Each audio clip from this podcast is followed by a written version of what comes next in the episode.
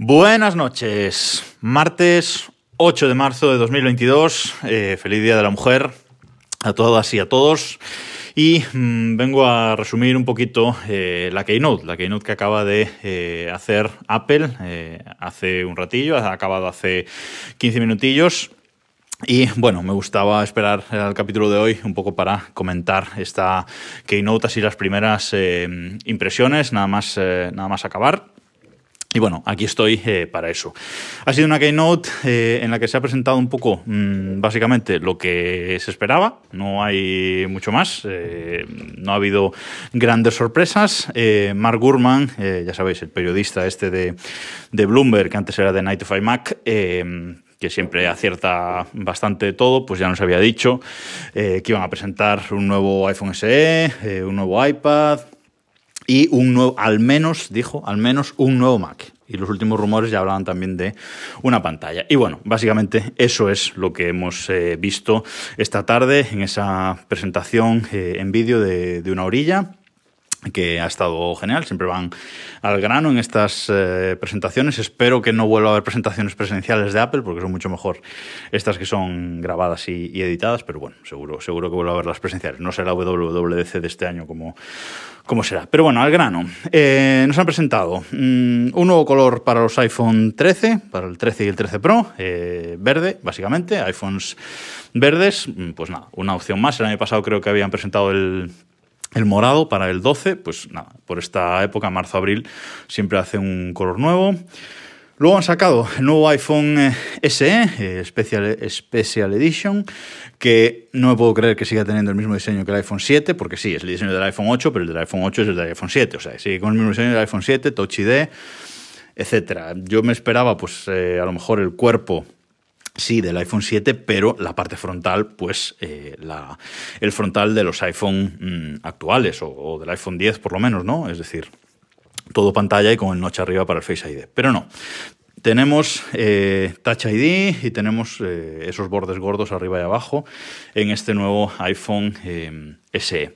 Un nuevo iPhone SE que lleva el chip eh, A15, actualizan el chip, le meten 5G, actualizan las cámaras y bueno, una, una, actualización que es un pepino por 400 y pico de, de, dólares. La verdad es que es un iPhone que está muy bien, pero a mí el diseño ese pues me costaría un poco. De hecho, en la presentación hablaban todo el rato, lo comparaban siempre con el iPhone 8, ¿no? Como mejora respecto al iPhone 8. Evidentemente, si tienes un iPhone 7 o un iPhone 8, pues este, esta mejora es grande y no cambias el factor forma ni nada.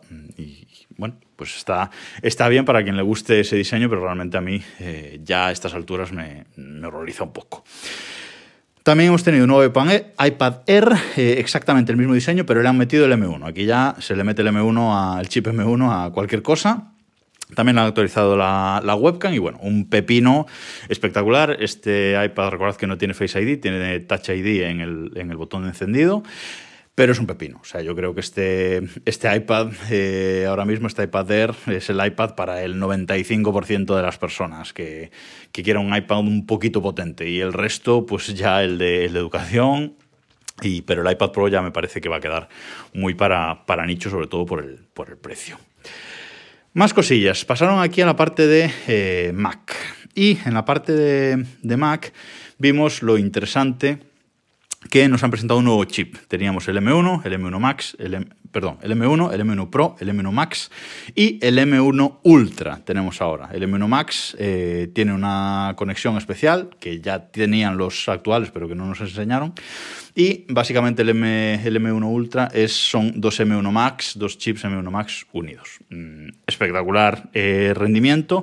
Y esto, el primer Mac al que han elegido para metérselo, pues es el nuevo denominado Mac Studio, que digamos es como dos o tres Mac Mini puestos uno eh, encima de otro. Es un Mac Mini gordito, es este Mac Mini Pro, podemos decir que esperábamos, que le han llamado eh, Mac Studio, es una caja así gordita bastante ancha. Creo que han acertado con la elección de, los, de la conectividad de puertos que le han puesto. Le han puesto un lector de SD por delante, eh, puertos eh, USB-C Thunderbolt 4 por delante, por detrás más puertos, HDMI. Es decir, creo que han acertado bastante. La fuente de alimentación va integrada en, en dentro de la máquina, mucha ventilación, dos ventiladores muy muy gordos, o sea que yo creo que, que, han acertado con esto, aunque el diseño se me hace un poco raro, esa caja así, casi es un cubo, no llega a ser un cubo del todo, le falta un poquito de alto, pero se me hace un poco raro verlo en la, en la mesa, pero bueno, está bien y lleva el chip, puede llevar M1 Max, empezando en 2.000 dólares o el M1 Ultra,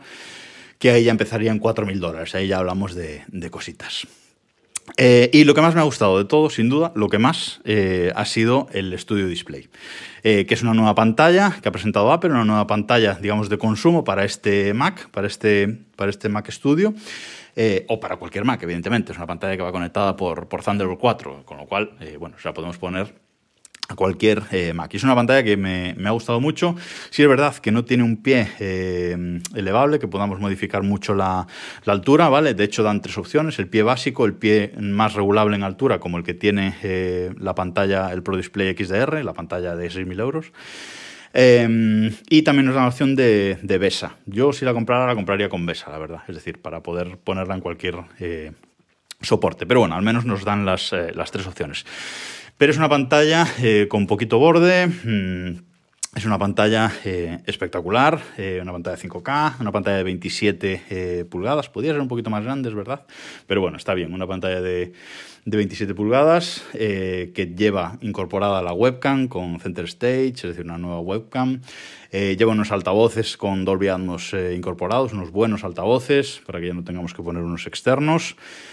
Eh, y cuesta mil, casi 1.600 dólares. Una pantalla cara, carísima, con respecto a otras que podamos comprar, pero bueno, eh, ya sabemos, es, Apple y respecto al Pro Display XDR de 6.000 eh, de 6.000 euros, pues no está nada mal. La verdad es que me ha, me ha gustado mucho, me ha gustado mucho la, la pantalla. Y bueno, aquí la noticia, eh, que Apple no lo ha confirmado como tal, pero casi, es que se cargan eh, el iMac de 27, de 27 pulgadas.